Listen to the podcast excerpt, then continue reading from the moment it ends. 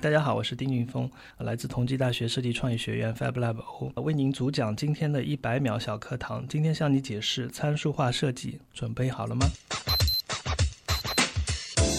参数化设计呢，就是将建筑的几何形态通过数字化的参数的方式把它表达和量化的过程。那么大家可以理解为，如果说我这个建筑是一个立方形的，那么它具有长、宽、高这个三个量化的数据。我们把这个数据输入到电脑里面，它就会实时的生成出来这样的一个建筑的形态。那么我们在需要改变的过程当中，只要简单的改变其中任何一个参数，那么整个建筑的外形和它的结构都会顺应的改变。其实参数化设计就就这么简单。参数化设计呢，在数字化的时代，啊，受到非常多的追捧。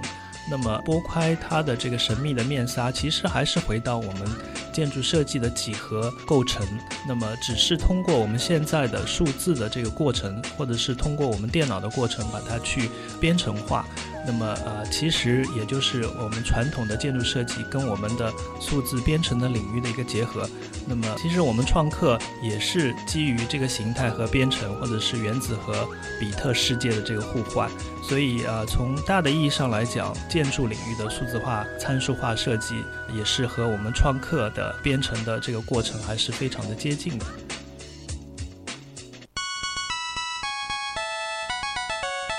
节目准备好了吗？正在将内容进行智能排列。嘉宾的情况呢？正在为您检索嘉宾的特殊喜好。不用那么详细吧？正在为您安装幽默插件。你这是在吐槽吗？正在为您更换全部文字素材。正在删除您的幽默基因，已将节目专业程度调低到百分之三十五。好了好了，马上开始节目吧。正在为您开启极客秀。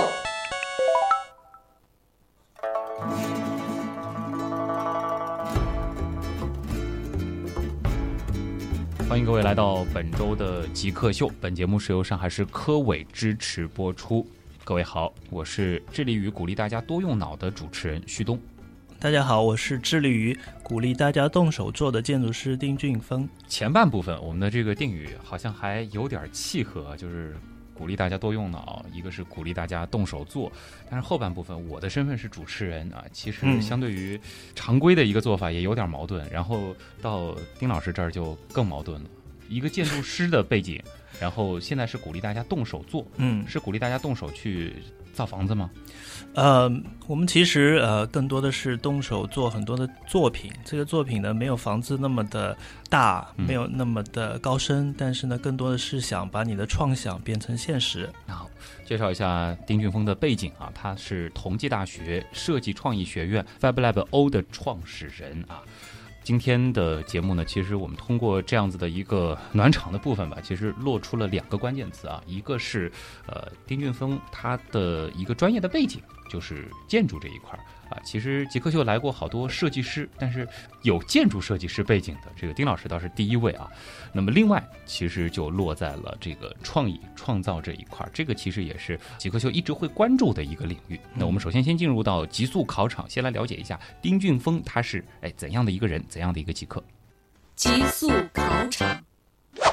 第一题也是咱们的必答题啊，就是想问一下，您是如何定义极客的，以及自己曾经做过的最极客的事情是什么？呃，其实极客跟呃 maker 跟 hacker 其实是并在一起说。相对 maker 的话呢，它更偏重于动手。那么呃 hacker 的话，就是它是黑客，那么它基本上是通过软件去黑客到这个这个软件的后面，或是系统的后面。那么呃极客的话呢，它呃在我来讲，我觉得更多的是说它非常的技术，更执着，更有钻研的精神。其实，在很多的层面，这三个词它的这个意义的分享都是有很多的雷同的地方。嗯，极客的话，对对于我来讲，其实我这个三者都兼容。哦，你都有做了一点，对，也做过包括 hacker 的事情，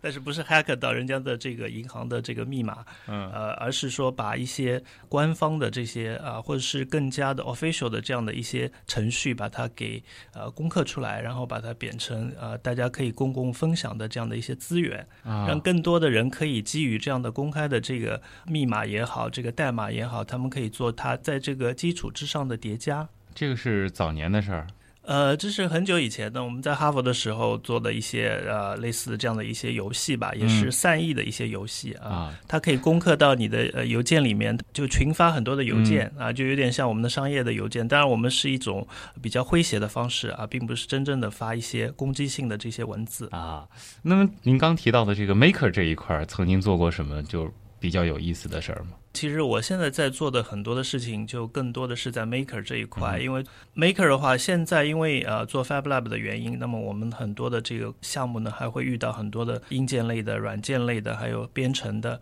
它其实是一个非常综合的这样的一个过程，所以我们有很多的电子类的产品。那么我现现在从呃原来做非常高、非常大的体量的这个城市综合体，到做一个呃放在桌面上非常小型的这样的一个产品。嗯啊，这里面的这个制作其实都是非常核心的部分，但是它的这个尺度的跨越还是非常大的。那做小的东西和做大的东西，这个相比，大东西要难多了吧？呃，其实这个就是难易程度的话，不能够因为它的尺度的不同，嗯，而会有区别，或者说有级别的分差。呃，不一定说你做大的就比做小的要难很多，呃，做小的东西就呃容易很多。其实它的技术的这个层次是不一样的，或者是它的聚焦不一样的。嗯那像我们做建筑设计的时候，它有一个系统，那么就是呃，在这个过程当中，你完成一个建筑的形态还有功能的一个设置，那么你需要这个专业的知识啊、呃去教你，去让你完成这样的设计的过程。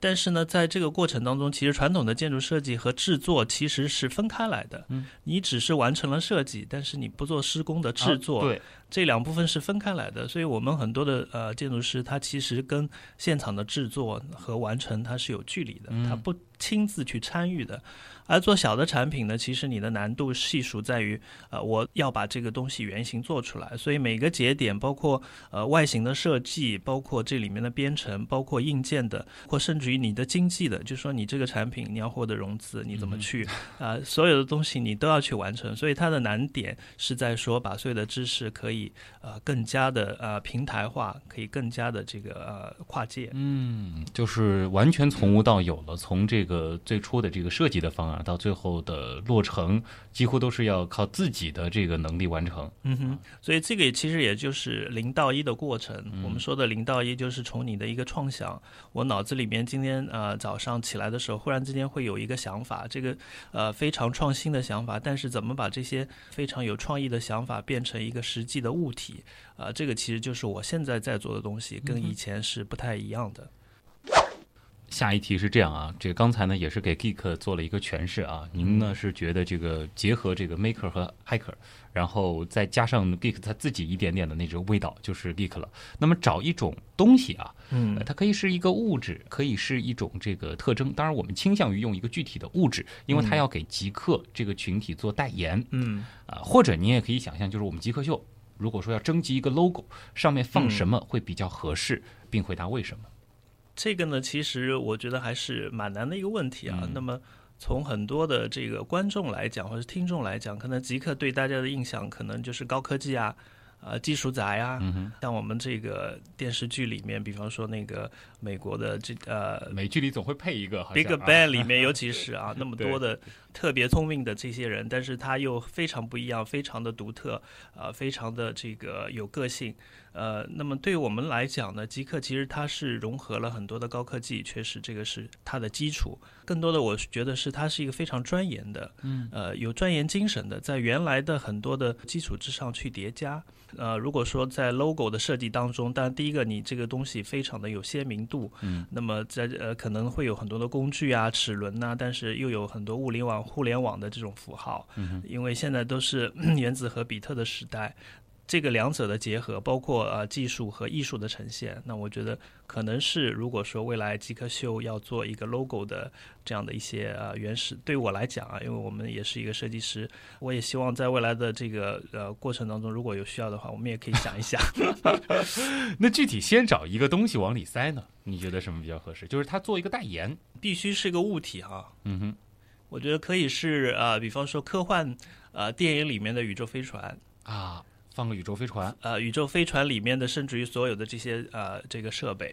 所有这些器械，就是在这么一个环境当中，因为呃，它这个里面集成了是我刚才说到的所有的，呃，星球大战里面就有这样的一个宇宙飞船，嗯我我是呃觉得这个非常极客的一个环境，啊，就是说它不是具体的某一个了，而是一组东西，甚至这个 logo 甚至于非常复杂。对，甚至于是一组的这样环境，嗯啊、所有的东西它组成了这样的一个极客的啊、环境。刚才其实谈到设计，大家可能已经听出来了，就是丁俊峰好像在这一块展开的挺多的啊。说一下他的这个教育背景，他本科呢是毕业于东南大学的建筑学，之后呢是获得了哈佛大学的设计学和爱荷华建筑学双硕士啊。呃，那能和大家分享一下，就是你最后啊获得的这个学位，毕业的这个论文或者是毕业设计做的是什么？呃，我的毕业呢是在哈佛大学，那时候念的是呃数字化方向，嗯呃，是在 GSD Graduate School of Design，因为我们哈佛它其实不叫建筑系，所以它也注定了非常的多元化和跨界。那么我当时是以建筑师的身份去学的，在这个过程当中，其实二零零六年的时候呢，正好是全美美国，它确实是在学术上面呃很多研究领域都是非常领先的。那么正好是这个数字化的。这个字呢是制造的制，呃，数字化的这个非常风靡的这个状态。嗯那么哈佛也是引领了这个趋势，在那里呢，我就学了很多的、呃、数字化编程。那么最关键的还是说，你编完成之后，你设计了一个物态之后，你还是要把它制作出来。嗯那么需要有很多的这样的呃非常高科技的这些呃设备，可以帮你把这些东西做出来。那么比方 3D 打印机啊、镭射切割机等等。那么我的设计呢是呃在这个电脑的编程的基础之上，在算法的几何的这个呃计算的过程当中，把这个建筑的形态生产出来。那么像以前呃我们做建筑设计的时候，我在电脑里面就人为的把这个形态给建模建出来。呃，虽然它用的还是电脑，但是它的这个计算的方式还是一个原始的人脑控制的方式。但是我的研究的论文呢，就是说在未来，人只提出一个逻辑。而这个建筑的形态是由电脑它自动生成的，所以这个叫数字控制的生成建筑，啊、所以很酷。呃，所以最后我们做出来的东西，它虽然是在这个逻辑的呃控制之下，最后呃生成的是中国的一个园林的假三十一样的这个建筑。嗯，呃，那它有像其他的这个学生，他可能是通过这样同样的一个语言，它生成出来的是可能是欧式的，或者是呃其他的带有民族特色的其他呃全球的其他地方的这种建筑。就是这个软件是做出来了。呃，对，这个是我们编译的一个呃，这个这个语言系统啊、对，这个语言系统的算法是叫算法。嗯那么这个算法呢，其实你稍微做一些不同的这个参数的这个融合，那么它生成出来最后的结果是完全不一样的。这个感觉普通人玩玩也会很好玩啊，因为能够让你梦想成真。对对，所以就是它呃，跟以前的这个设计的方式是完全不一样，界面也是结果也是非常不一样的。哎这一段会发现，这个您的背景更有意思了啊，就是说，呃，其实做了很多我们说特别这个理工科的事儿，嗯然后嗯和设计的这个融合也是有强技术的支撑，是这样子的一个状态啊。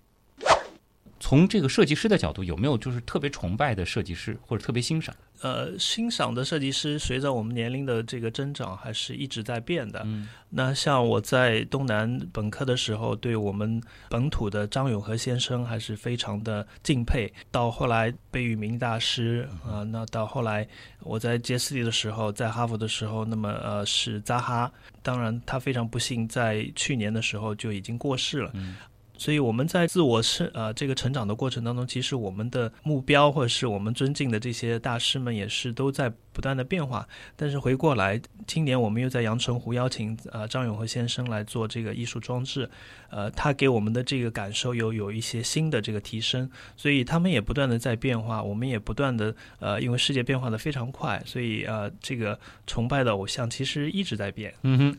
那现在你致力于做的这个事情是能够培养出更多的大师吗？在某种程程度上来讲，这个我们老师就很难去培养大师。嗯普通的教育的这个途径呢，更多的是说让学生有一个专业的职业的精神，呃，这个是我觉得是呃，尤其大学里面普通教育的一个方向。但是呃，现在的这个社会变化也非常快，互联网对于教育的这个冲击也是非常的大，呃，而像我们同济设计创意学院以及 Fab Lab 的这个教育的模式也在不断的改变。其实，在我们实验室里面，我们的所谓的学生在我这边做他这些产品的，除了呃，是由我们同济的啊、这个我们课程里面学生以外，这是我们传统的这个课程系统里面的学生，但大部分的还是非传统课程的学生。呃，他们虽然在这里叫我丁老师，但是其实我们并没有直接的教他们。呃，我们可能是用另外一种新的方式再去给他们有一个平台，让他们自己去学。所以这种教育的方式可能跟传统意义上的非常不一样。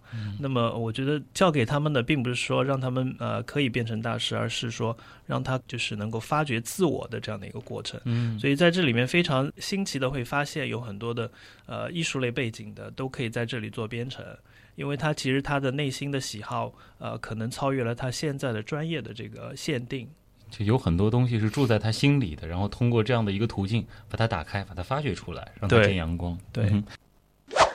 从设计的角度，有没有让你印象特别深刻的、非常难忘的、有意思的设计？呃，设计呢，包括我自己也一直在做一些呃一手的这个项目。呃，我在美国的时候也呃工作了好多年，那么呃在全世界各地，新加坡、在迪拜、在中国、在美国也做了很多的项目。但是那个呢是呃一个合成式的，所以呃建筑呢它是一个团队一起在设计和建造这样的一个一个大的工程。其实虽然有很多非常令人激动的一些呃这个项目。呃，但是我觉得还是不是很满足，因为它不能体现我个人的一些呃这个设计的这个成就或者是趣味，呃，而更多的让我觉得激动的还是我自己参与的一些呃装置类的这个项目。呃，我参加很多这个双年展的这样的一些呃这个邀请，那么嗯我们自己去设计和建造，所以我的兴趣更多的是说，你不仅是自己去设计，你还要通过啊、自己的双手把这个东西做出来，嗯这个才能体现你所有的这种呃欲望实现的这种快感。作为设计师的话，动手是非常重要的。嗯所以呃，我觉得目前来讲，这个让我完全满意的项目还没有。嗯对于设计师来说，通常都是这样的啊。希望是下一个，嗯呃，但是我们在比利时，在甚至于现在我们在阳澄湖做的这个艺术装置，那么都还是凸现了一些呃我们的一些个人的这个喜好，嗯呃和我们 Fab Lab 的一些一些理念。嗯哼，这个稍后有时间也具体举几个例子啊，就是可以曾经做的。我记得你前面提到，就是说自己做一个东西和之前可能设计一栋建筑，嗯呃，它一个很大的区别就是你在做的过程当中，你还要啊完全去考虑你有没有这个能力，呃，支撑把它造出来。这个其实就谈到了不仅仅是动手能力，还有这个经济能力。你曾经做过的这些东西里边，有没有就是说耗资比较高的，就是实体做出来的这个项目？耗资高的，一般的，我觉得不经过思考的话，你总归会把你的这个你预想的这个呃呃预算都会超越的。呃，但是我觉得最可贵的还是说你做一些非常呃这个简单的或者是非常便宜的项目，嗯这个我觉得最难了。在迪拜，当然他们经济非常的发达，那么他们非常有钱，所以非常的挥霍。一个项目上面可以很多很多几千万的这个投入，呃，在一个非常小的 detail 上面可以花很多的钱。但是我觉得这个其实不是适合所有的项目。嗯那么呃，更好的方式，我倒觉得说你怎么去。啊、更经济，啊，甚至于在这个预算的这个范畴里面，你还还可以节约。啊所以我们很多的现在的课程里面，包括我们的学生，我们都是给他一个 budget，比方说两千块钱，嗯他们在这个两千块钱里面，当然有些组，大部分的组都是超过的啊，啊伸手还来继续问我要钱，但是有些组啊。呃，你会发现它用了非常啊、这个廉价的这个材料，非常巧妙的方式，它可以做到比预算少得多得多的这样的一些项目。但是你会发现，并不是说它便宜了，呃，质量会做得不好。嗯，呃，与甚至于呃相反，有些东西它呃很便宜，但是它的效果和它的设计呃这个表现又是特别好的。嗯，那么我自己其实在这个预算这一块方面，就刚才这个例子上面，我觉得做最好就是我们在卡萨布兰卡。我整个的一个费用啊、呃大概在几百块人民币啊、哦但是这个项目呃非常成功，因为它用的一次性的筷子，我用了成千上万的这个一次性的筷子，那一把才多少钱？嗯哼，而而这个效果呃，通过橡皮筋把它呃连接在一起，呃，当然了，这个其实人工花的非常多对，啊、我都是我自己亲自在那做的，但是考虑了人工成本以后，这东西其实也不便宜。这个不便宜，但是原材料我觉得这个是我、呃、最最呃便宜的嗯一个方案。哎，这个很棒。刚才其实您透露出了一个数字，我觉得挺适合做下一个问题的这个样板的，嗯就是两千块钱，因为这是你给学生他们做这个项目的时候通常做的一个预算的一个控制。好，那下一个问题是这样的，就是请问您一年的收入能够同时支持多少组学生来做这个两千块钱的项目？如果说呃正常的按照我们呃在同济的这个工资的话，那么应该呃可以还是可以支付大大概差不多五六十个这样的团队。呃，再叠加一点儿，就是说可能还有一些其他的这个综合在一块儿了，等于是。对，当然了，我们也会呃，因为毕竟在上海这样的城市，你要生活，你要呃做一些这个呃多方面的这种项目，那你还是需要有更多的这个呃不同方面的收入了。嗯嗯，啊，反正这个五六十组学生同时做这个项目是肯定没问题的。对，目前来讲，看来这个同学们还可以继续向这个丁老师申请经费啊。如果说可以不考虑其他所有的情况，最想做什么事情？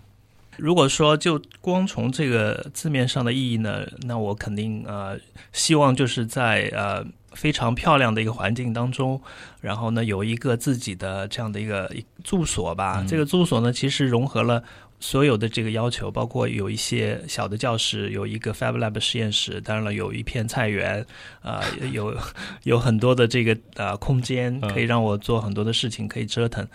远离都市啊、嗯其实我不太喜欢在都市里面生活，在一个非常空气环境非常好的地方。呃，其实有点像包豪斯他们呃，这个是我们呃建筑的鼻祖啦，就是现代派建筑的鼻祖。他们呃刚开始的包豪斯的呃这个在德国的一个郊区，他们的这个学校也好，或者是他的家庭也好，他整个融入在一起的学生也不多，在那边可以呃想象这个引领未来这个建筑到底是怎么去做。呃，建筑学学科怎么来设置？但这个是非常呃完美的一个想象。目前还是大部分的人啊，嗯就是还是呃有限于他目前的一些状况，对吧？所以我们说可以不考虑其他所有的这个限制嘛，但是这个是心向往之的。那么如果说呃可以立刻帮你实现一个愿望，是嗯立刻把你刚刚设想的那个场景变成现实，还是有其他的想法？这样的现实呢，我想在未来，在我们慢慢的这个呃积累的过程当中，还是可以的。呃，因为现在中国的这个发展也是非常的惊人的。所以基本上就是想要把刚才的那个东西变成最终的一个现实啊。虽然说这个路还比较长啊，那当然我们刚才的这个问题是可以立刻帮你实现，那就祝愿啊这个愿望能够早日实现。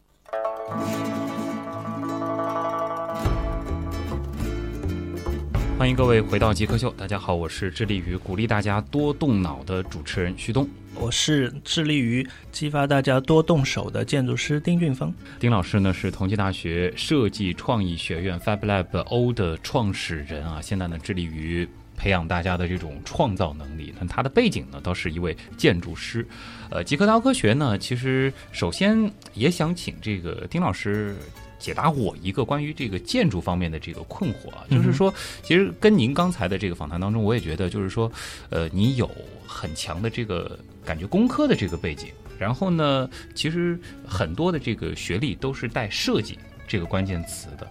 很多时候觉得这个艺术这一块的东西和这个工科的这个东西，它是带一点矛盾的，但建筑它又是好像需要融合这两个矛盾，这个东西是怎么平衡的呢？对我当时呃上那个东南的建筑学的时候呢，为什么填这个志愿呢？也是觉得啊、建筑系的学生每天都背个画夹，嗯啊、在学院里面，在这个呃学学校里面到处都在画画，好像这个建筑就是艺术啊，哎非常开心，可以抛开所有以前学的那么枯燥的这些物理啊、数数学、化学。呃，但是后来进入了整个课程学习的时候，你会发现这里面还是应用到了很多我们以前学的工科类的这这些知识。嗯，因为建筑你要立起来，那你这个物理的这个呃知识 非常的关键。力学啊、对力学，那么还有数学啊、所以它其实是一个真的是技术和艺术非常结合的这样的一个学科，嗯所以也奠定了啊、这个我本身就是这样的一种潜质。其实我在高中的时候，我的数理化是非常非常好的，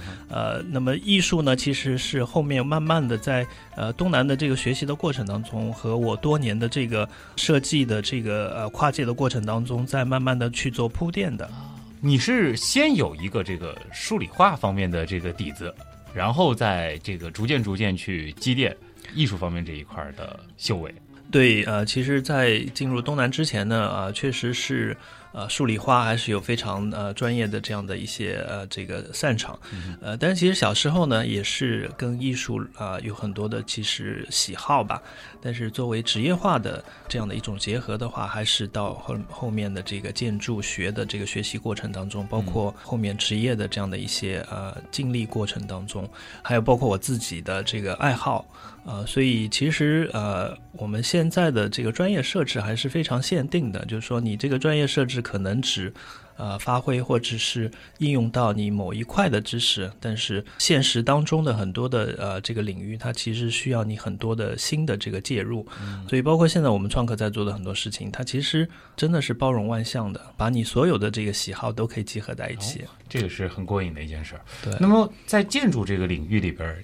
艺术和就是科学哪一个它更占主导？呃，这个呢，其实呃都看你自己的这个特长。你如果说擅长在艺术类的，那么在艺术的这个修养方面的，那你对于这个建筑的外形，呃，很多的审美，呃，那你就比别人可能更强。呃，建筑因为它是一个非常呃密集型的这个团队的合作的这样的一个过程。那么如果说你是技术类的，那么你对于这个技术的这个解决方案，可能有一些呃别人做不到的一些呃擅长，怎么去发挥你的特长，其实还是关键的。最后，因为你的特长，还决定了你是什么样的建筑师。啊，就是因为一栋楼不会只是完全出自一个设计师之手。呃，如果说你特别擅长艺术，你也可以再搭配一个对于这个结构等等把握的特别好的这个设计师，那这就是会出现非常棒的作品了。呃，问一个比较实用的，就是说您现在其实也在是激发很多的这个学生，其实不仅仅是大学生了，还有包括一些像我们这样的这个白领，会从零到一去做一些具体的东西。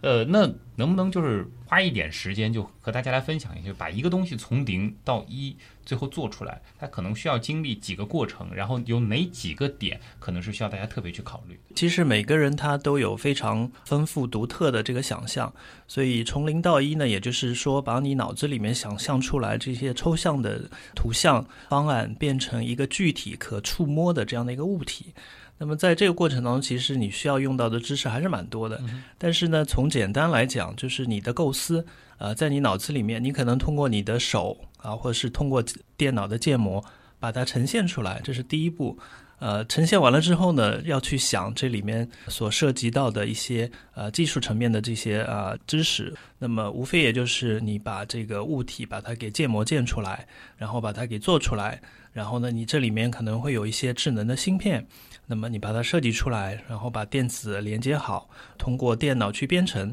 编完成之后呢，连接到互联网啊，其实也就是呃说的简单一点，智能硬件也就是那么回事儿啊。但是呃，其实对于很多专业性的人来讲，传统的这个教育过程当中，它其实只受到了一个非常局限的这个系统的这个训练，可能他没有其他方面的知识啊。简单一点，比方说我是设计师，可能我不知道怎么去编程，可能我不知道怎么写代码，呃，所以我们的职责呢，就是说，呃，FabLab 的职责呢，就是说要让所有的人，不管你是什么样的背景，都可以在这里把你的想象啊，把它变成现实。所以在这个过程当中，我们说到的刚才的这些。各方面的知识都会在我们这里做分享，呃，让你可以找到你需要的这些知识点。当然，最后其实呃更关键的是说，你的市场怎么去解决，你的第一笔的钱怎么来，然后你的团队怎么营建，然后你未来的这个市场的销量怎么样？我觉得这个也是非常关键的，是让你啊真正从你的想法变成到市场上可以销售的这样的一个产品。其实我已经有点听晕了，就是。FabLab O 其实做的这个不仅仅是，呃，我们说激发大家的这个创造力，到最后的这个对接市场这一块，甚至都在帮着学生来做。对，因为我们已经呃，这个实验室创立到现在已经有三年了。刚开始的时候呢，我们呃主要还是在引导，就是很多的学生从他原来的这个系统里面呃跳出来，可以更多的是跨界。呃，更多的把他们一些想法把它变出来，变成一个一个实际的这样的一个物体。呃，但是慢慢的会发现这里面还是有潜力。呃，学生们他在做完之后，这个产品有些是完全是娱乐性的，有些是呃有市场的潜力的。那么这些市场潜力的，其实呃在我们的这个倡导底下，它还是可以变成有投资倾向的这样的一些项目的。这里就先留一个悬念啊，我觉得这个 FabLab 可能和我之前想象的还不太一样，因为它，呃，可能不仅仅是说是提供一些这个辅助的手段，或者说把一些技术的这个门槛降低，让大家更好的可以在那儿发挥自己的创造力，它甚至是一个可以让你从零到一，然后再到。一百，因为这个是面向市场的一个这样的过程了。丁俊峰呢是同济大学设计创意学院 FabLab O 的创始人。那么他们的这个学院呢，啊，前半部分访谈如果听了的话，大家应该知道了，就是说是在帮助大家把一个想法从零到一这样的一个过程。那么在刚才的这个最后呢，其实也谈到了，他们甚至能够帮助大家把这个产品直接推向市场。这个有成功的案例吗？呃，我目前在深圳已经有两个项目在做了，其中有一个骑行的头盔，包括我自己也在做一些呃这样的产品。那么，其实我们现在最最新出来的一款 3D 打印机，那叫米粒是 3D 打印机，主要就是为了中小学小朋友，他们可以用这样的 3D 打印机把它拼装出来，呃，可以非常轻便的拎着就可以上学的这样的一款新的。那么，在这个产品其实是包括我自己，还有一个业界的，呃，他们有非常好的生产的经验。那么还有呃两位成员非常有趣，一个是高中生，啊，一个是我们大四的一个学生。就是由他们所组成的一个团队，对。然后现在这个东西是已经产品化了，而且是已经甚至面向用户了。呃，对，我们已经做过很多次这样的课程了，用他们自己呃研发出来的产品，把这个呃让小朋友把它拼装出来。那最近呢，其实我们在原有的基础之上做了一个叠加，马上就会上众筹。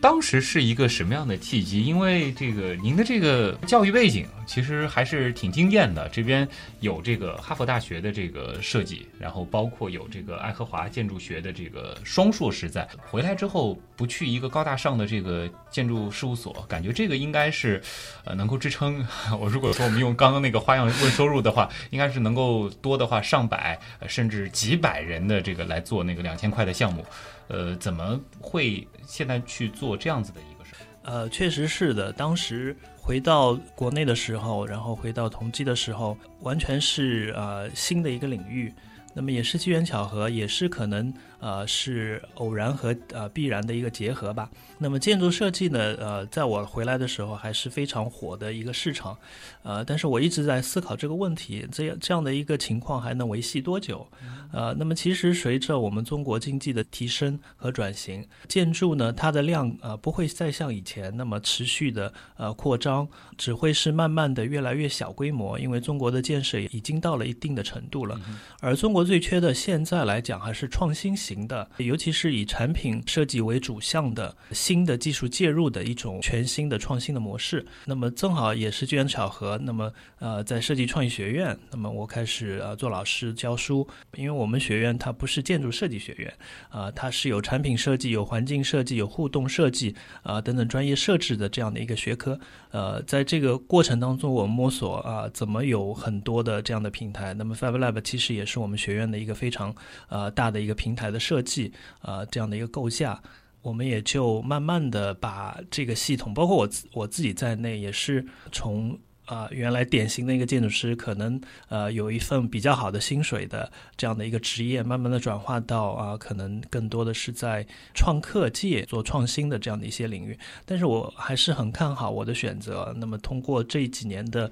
呃打拼之后，呃，还是觉得未来的希望非常大。呃，对于我们来讲，其实我看到了，尤其是今年，呃，我们看到了不仅是我们团队呃项目，还有经济的一个非常明显的改变。啊，你看中的是未来，所以说当时最后啊选择的是现在这样子的一个事情啊。呃，那这几年取得了什么样的成绩呢？先说社会效应吧。我们从刚开始名不经经传的一个小的实验室啊，当时我们刚开始做的时候，没人理解这个 Fab Lab 实验室到底是什么，创客到底是什么。到现在，我们参加了很多的，或者是主导很多的重要性的这个国际的或者是国内的这样的会议也好，展览也好，我们的角色越来越受到社会的认可。呃，包括呃很多重要的这个领导人都来了我们实验室。我们这个实验室很小，但是呃现在社会效应非常大。在这个我们科普的这个经验上面，或是我们的这个过去做的工作当中，也可以发现，我们已经在上海形成了非常大的一个集聚效应。嗯，啊、在这里面我们有很多的这个创客，啊、不仅是上海的，甚至全国的、全世界的，都有非常密集的这个活动和社区的营建。这是一个社会效应啊、还有一个就是呃我们的这个项目的效应。那么我们项目的话，也慢慢的把全球的这样的呃 Fab Lab 和创客空间的这个项目啊，也引到了我们这个平台上面。啊、我们在深圳呢也成立了 Fab Lab O 的呃深圳的这个平台，在同济的大平台的这个呃构架下面。那么那边呢，更多的是在我们这个项目的呃这个孵化和推进。嗯能具体解释一下 FabLab O 它到底包含含着哪些信息嘛？就是为什么是这样一个名字？这个名字呢，其实从我们的 logo 开始的，因为我们呃 logo 呢是从 MIT 的这个 Fab Lab 的 logo 的演绎过来的，是一个六边形的。那么后来呢，在这个我们空间和项目的不断的叠加的过程当中，我们单一的呃这个 logo 或者是单一的空间已经是不够了。那么我们有很多的这个新的这个空间的加入，包括我们在苏州也有这样的一个空间。那么在互联网的时代，那么呃，怎么能够把所有的这些多空间的社区呃引领起来的话，那么我们通过一个互联网的方式把它们都啊、连接在一起。那么在这个需求之下，我们呃从单一的六边形开始慢慢的旋转，那么在旋转过程当中，它就变成一个 O 型，然后也是这个形状变成一项类似齿轮的。那又回到我们刚才说啊，这个呃极客秀的这个 logo 可能会有一些齿轮，会有一些这样的呃具体的这个构建的这样的呃 image 在里面。嗯，我最开始以为是这个零，然后是这个零到一，后来呢看到这个 O，我想到的可能是 online 或者是 offline，嗯哼，呃，但实际上是这个从 logo 上推导出来的一个 O。对，因为我们先其实呃从 graphic 这个角度，然后从这个视觉的角度，然后呃后来也觉得说 Fab Lab O 或者是简称 Fable 也是比较呃 cute 或者比较可以上口的这样的一个称谓所以 Fable 就是 FabLab O 的简称。简称。对，啊，这个 Fable 下面好像还有几个支线嘛，算是这个好像有 C U I 这样。呃，对，因为我们做了一些呃系统的定义，在过去的三年过程当中呢，我们也慢慢的积累了一些经验。呃，我们其实做三块，那么第一块就是 Fab O U。因为我本身是一个呃学校里面的教师，那么呃我们呃在统计里面一个非常大的职责任也是说教这些人可以使用我们刚才说的所有的这些知识，把他们的这个想象、创想做成现实，变成现实。那么 U 也就是 education，那就是呃教育的板块。那么在互联网的时代，社区是非常非常重要的。呃，那么第二块呢，就是 Fab Lab C，那么 C 就是 community 的意思，那就是社区营建。我们有开放业，我们有啊、举办了浦浦江论坛的创客分论坛，啊、我们做了很多很多这样的引领的这个科技普及的这样的工作。那么最后一块呢，其实是我们最近刚刚做的，就是我们刚才提到的一个孵化的啊、这样的功能。那么就是 I I 的 I 的话呢，就呃其实意思是 investor incubate。所以它其实是一个孵化投资的这样的一个概念，所以其实，在 Fabo 的呃这个品牌底下，我们在做三块事情。呃，所以现在等等于是不断的在拓展，就是 Fab Lab 它能做的这个事情，也是从零到一到二到三，现在逐渐逐渐的在发展当中啊。好，这里是正在为您播出当中的极客秀。那么今天做客我们节目的是同济大学设计创意学院 Fab Lab O 的创始人丁俊峰老师。那么稍后呢，我们进入问题来了啊。其实呢，呃，网友关于老师的这个项目，还有包括这个设计也好、创造也好，还是有很多问题的。我们来听一下。问题来了，问题来了，问题来了，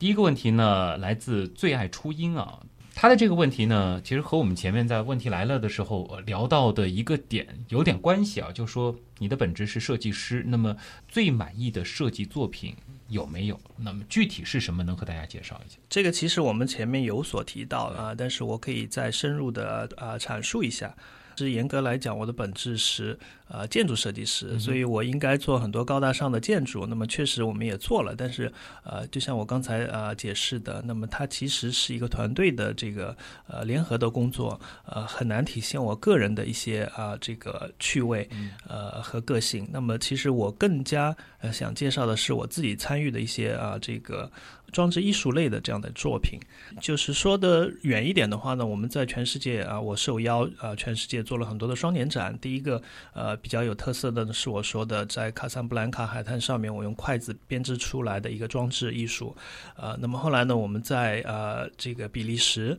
啊、又做了一个灯管的，我用灯管作为一个元素，在这个呃一个绿化棚里面，包括这个最后呢，呃这个装置做完了之后呢，把这个水放出来，因为这个是灌溉用的嘛，就作为我的一个元素呃呈现出来，所以在灯光的效果，在这个水的反射过程当中，它又变成一个像文字一样的这样的一个呃装置的寓意在里面，所以这个效果也是很好。而且这个过程为什么我觉得呃我要推荐呢？就是说整个的设计，包括最后的这个灯管的排布、电线的这个铺设和这个效果的控制，还有互动的一些啊编程，都是我一个人完成的。啊、因为在这样的一个过程当中，真正彰显了我这个从呃原始的设计到最后把这个东西制作出来的整个的过程，嗯，啊、所以我还是呃比较啊、喜欢或者是推荐这样的一种方式。这真的是带着强技术去玩艺术啊，这个出来的这个效果可能是挺不一样的。这个其实也是你一直在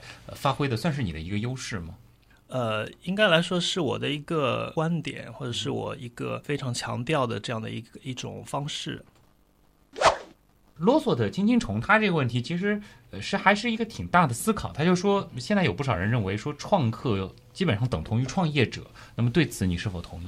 这个问题非常有趣啊，也有非常有针对性。很多人都一想，这个创客那就等于创业啊。其实我的呃回答是否定的，因为在中国呢，很多事情一上来，大家都在想怎么去赚钱。我觉得这个是无可厚非的，因为这个经济压力啊，这个社会的这个价值的体现。但是我觉得并不是创客非得等同于创业的。那么创客呃，我再稍微解释一下，就是最好的状态是什么呢？就是他在呃没有太多压力的情况之下，那么把自己想做的事情把它给实现出来。呃，很多人可能工作其实跟他想做的事情是有矛盾的，但是迫于很多的这个经济压力也好，这个社会职责争呃当当也好，他不能够完成他想做的真正想做的事情。所以呢，他用业余的时间，在这个 Fab Lab 和创客空间里面，呃，和他认识的或者是互联网上认识的线上线下的这些小伙伴们，呃，组团能够把他这些作品做出来，啊，这其实才是创客最最初衷的这个意向。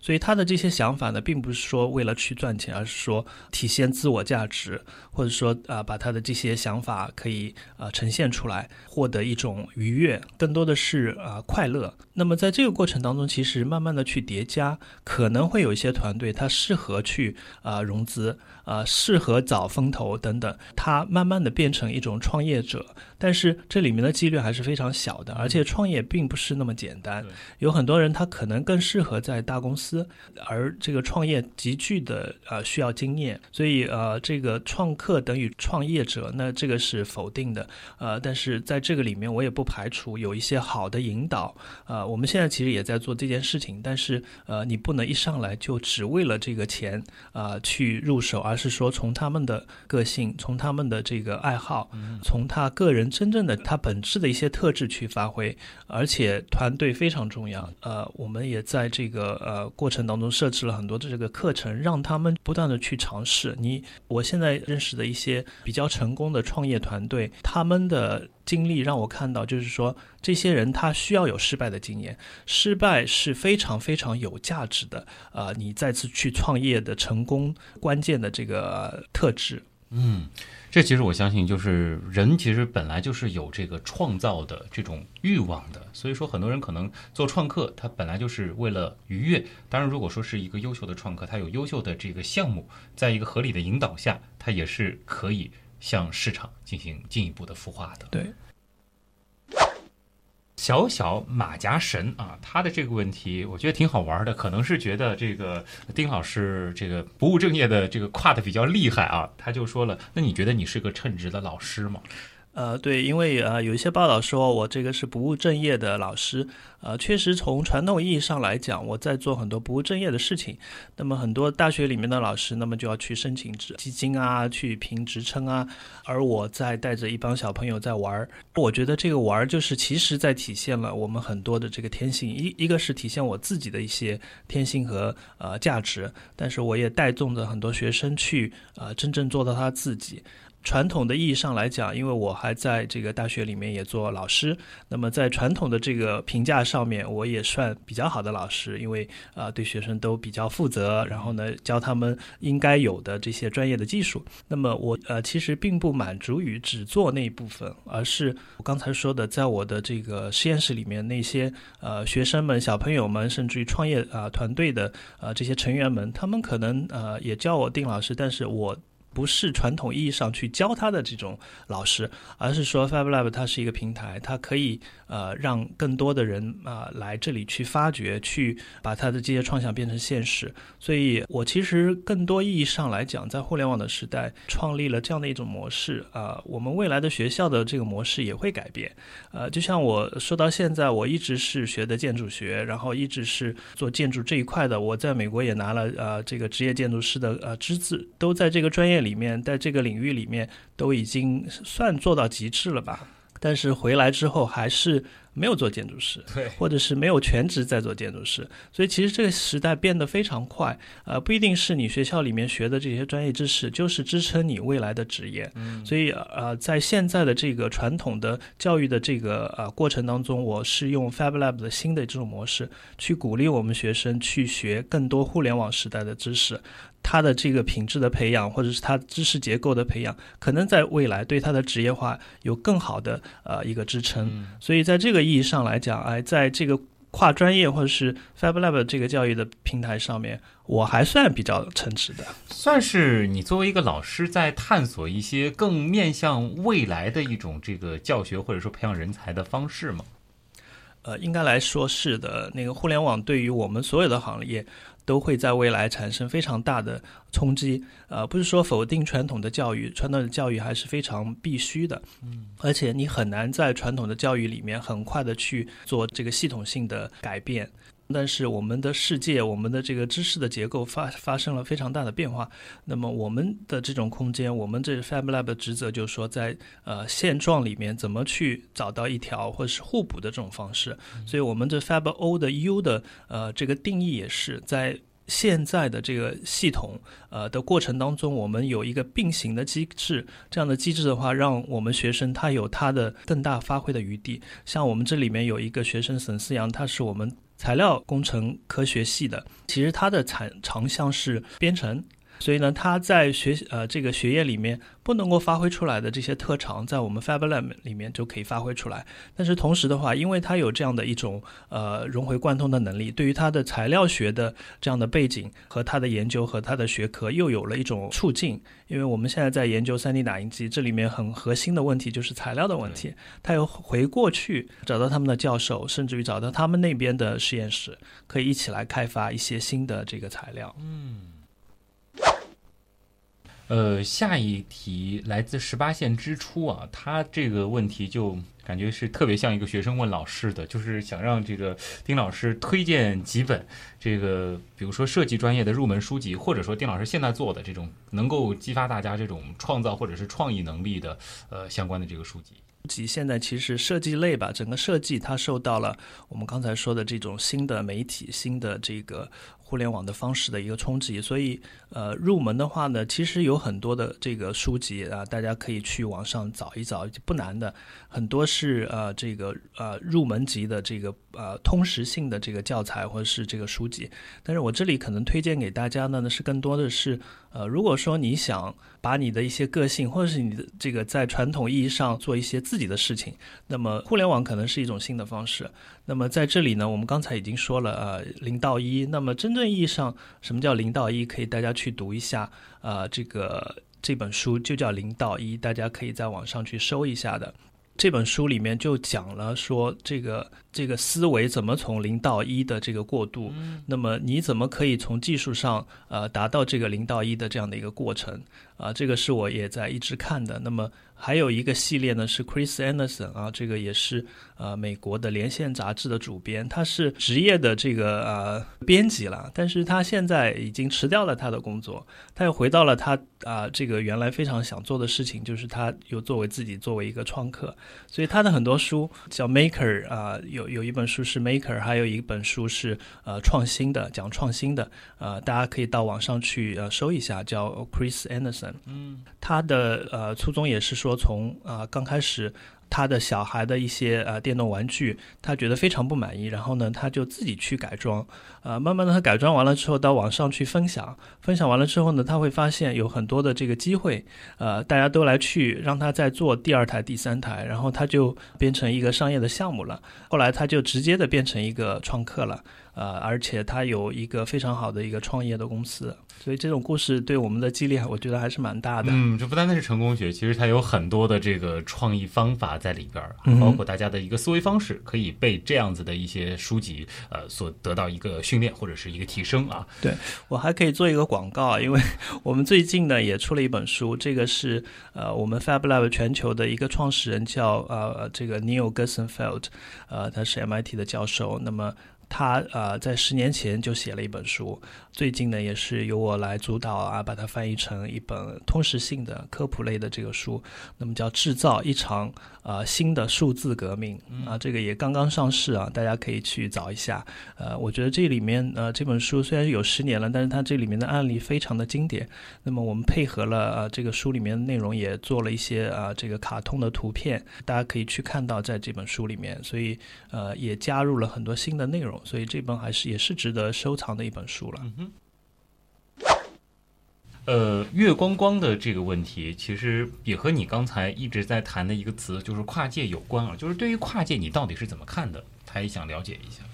跨界呢？我刚才说了，现在因为我们系统的设置，不管是我们的教学，不管是我们的政策，它都有一个传统的这样的一个系统。这个系统呢，它是一个非常由上而下的规划。那么在短期里面呢，这些系统也是非常难去改变的。呃，我们呢是。需要有一种突破的这样的一种方式，这个方式呢就是跨界。因为创客，我刚才说了很多的呃，这个创意从零到一的这个突变里面，它有各种的知识的这个需求，它是按照需求来走的。你比方说，我要做一个智能化的这样的一个产品，那我需要有一个编程的功能，那我必须要去学这样的知识。而现在因为有互联网，你可以在互联网上轻而易举的找到一些开源的知识，所以呃。我觉得不要定义啊，或者是故意的去想这个跨界的问题，而是说，呃，你你你站在你自己的这样的一个专业的背景下，然后呢，你要往前走，总觉得是跨过了原来的一个限定，或者是跨出你自己的可能